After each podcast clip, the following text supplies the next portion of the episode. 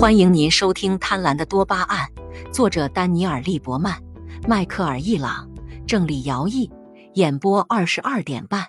欢迎订阅《贪婪的多巴胺》第四章：天才与疯子，超越感官的世界。物质的东西及当下静体空间中的物体是可以用五种感官来体验的。当一个物体远离我们，从当下神经递质主宰的近体空间移至多巴胺主宰的外部，我们感知它的能力就会逐步下降，依次失去各种感觉模式。先是味道没了，然后没法触摸了。当它离我们越来越远时，我们就闻不到它，也听不到它，直到最后看不到它。这个时候，事情就变得有趣起来了。我们怎么能感知到如此遥远甚至看不见的东西呢？答案是运用我们的想象力。模型是我们为了更好的理解世界而建立起的对世界的假想图式。在某些方面，模型就像潜在意志。模型只包含模型建造者认为必不可少的环境元素，不包含其他细节。这使得这个世界更容易理解。后续我们还可以通过各种方式来操纵它，以获得最大利益。建模是一种我们察觉不到的事情。大脑会根据我们日常的活动自动建立模型，并在我们学习新事物时不断更新模型。模型不仅简化了我们对世界的理解，而且还让我们做抽象归纳，利用获取的特定经验来制定广泛通用的规则。从而预测和处理从未遇到的情况。我可能从来没见过法拉利车，但一看到它，我就知道它是用来驾驶的。我不需要做任何检查，也不需要做任何尝试。如果我碰到每一辆车时都要这样做，我会崩溃的。根据我对真实汽车的经验，我建立起一个抽象的汽车模型。如果一辆我从未见过的车符合某个抽象概念的大致轮廓，我就可以很快将它分类，并知道它是用来驾驶的。识别一辆车看起来可能是个微不足道的过程，但模型构建也会帮助我们构建更宏大的抽象概念。通过观察真实物体的运动，牛顿发展出了万有引力定律。这个定律不仅预测了苹果是如何从树上落下的。而且还预测了行星、恒星和星系的运动。心理时间旅行，当我们需要在许多不同的选项中进行选择时，模型会很有帮助。它们让我们想象不同的场景，以便选出最佳的一个。例如，如果我需要从华盛顿特区赶往纽约市，我可以坐火车或公共汽车，也可以坐飞机。为了决定怎么去最快。最舒适或最方便，我会想象每一种选择的体验，然后根据这个内在体验，在现实世界中做出选择。这个过程叫做心理时间旅行。利用想象力，我们将自己投射到各种可能的未来中，在心理上体验它们，然后决定如何最大限度的利用我们看到的资源，无论是宽敞的座位、便宜的车票，还是较快的速度。心理时间旅行是多巴胺系统的有力工具，它使我们体验到可能的未来。尽管眼下的一切并不真实，但就好像我们在那里一样。心理时间旅行依赖于模型，因为我们要对尚未经历的情况进行预测。如果我买了这台新洗碗机，我的生活会有什么不同？如果宇航员去火星旅行，他会面临什么样的问题？如果我闯红灯会怎么样？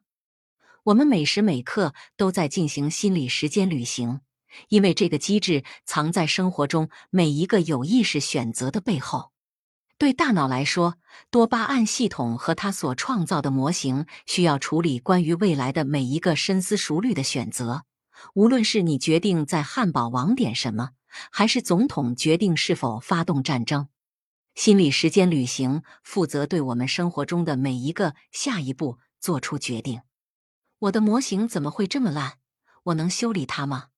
在精神科医生见到他的病人，一个叫梅的二十岁大学生之前，他的父亲先进来为医生和他的第一次见面做铺垫。他以前从来没有给我们添过任何麻烦。他说她是个好姑娘，梅是个完美的学生。他高中毕业时作为班里的优等生致辞，并被附近一所大学的一个知名的学习项目录取。他从来没有遇到过任何麻烦，不碰毒品，不喝酒，也不熬夜。他对移民过来的父母一向很尊重，没有辜负他们对他的一切期望。现在他因自杀未遂而在重症监护室里待了一周。当梅第一次来看病时，他提前三十分钟就到了，在接待处耐心的等待着。他身材苗条，打扮的好像要去面试似的。他的声音很小，有时很难听到他在说什么，好像他觉得自己要说的话不是很重要似的。没告诉医生，他无法集中精神，无法入睡。有时一哭就是几个小时，他已经不去上课了，整天待在卧室里，把窗帘拉下来。很明显，他无法适应强化课程的高压，所以请了假。最重要的是，他感到内疚。她一直是个完美的女儿，现在她认为自己是家庭的耻辱。当梅的全家刚来到美国时，她还只是一个小女孩。但她很快学会了说英语，并开始负责照顾整个家。他确保水电费已付清，水槽堵了，他去叫水管工；父母吵架，他就来当裁判。他相信整个家庭的幸福和成功都要他来负责。他必须学习优秀，必须又苗条又着装得体。他不能像其他青少年一样有叛逆行为。他必须总是按照别人的吩咐去做，没有意义。医生觉得他对治疗应该会有很好的反应。他很配合，也很聪明。但不管医生做什么，都没有改变什么。他的抑郁症没有任何消失的迹象。休学期结束后，梅退学了。过了很长一段时间，梅才袒露他的秘密：他自行服用了苯丙胺，这是他能跟上学习进度。保持母亲能接受的体重，以及处理所有他必须承担的家务活的唯一方法。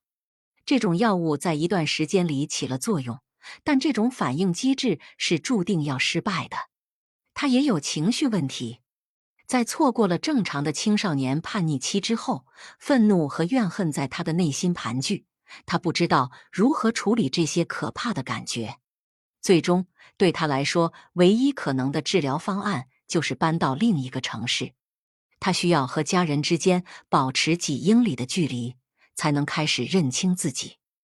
我们的模型与现实世界在多大程度上吻合是非常重要的。如果我们的模型不好，我们就会对未来做出错误的预测，然后做出错误的选择。糟糕的现实模型可能是由许多因素造成的：没有足够的信息，难以进行抽象思考。或者执着于错误的假设，这些糟糕的假设可能会导致焦虑和抑郁等精神疾病。例如，如果一个孩子在父母的挑剔下长大，他可能会产生自己是一个无能的人的想法。这种想法将塑造他一生所创造的世界模型。治疗师可以通过心理治疗来改变这些错误的，通常是无意识的假设。其中可能包括领悟疗法，在这种治疗中，患者和治疗师共同努力揭示被锁定在消极假设中的压抑记忆。另一个有用的方法是认知行为疗法，它直接针对假设，并教给患者改变假设的实用策略。随着我们积累的经验越来越多，我们会开发出越来越好的模型，智慧便由此产生。我们接受运作良好的模型，抛弃不能带我们抵达向往之地的模型。从上一代传下来的知识可以帮助我们以有别于直接经验的方式改进我们的模型。俗语说得好：“一针即时，九针可醒。”而且，我们还有伟大科学家和哲学家传承下来的知识。听众朋友，本集已播讲完毕。请订阅专辑，下一集精彩继续，欢迎收听。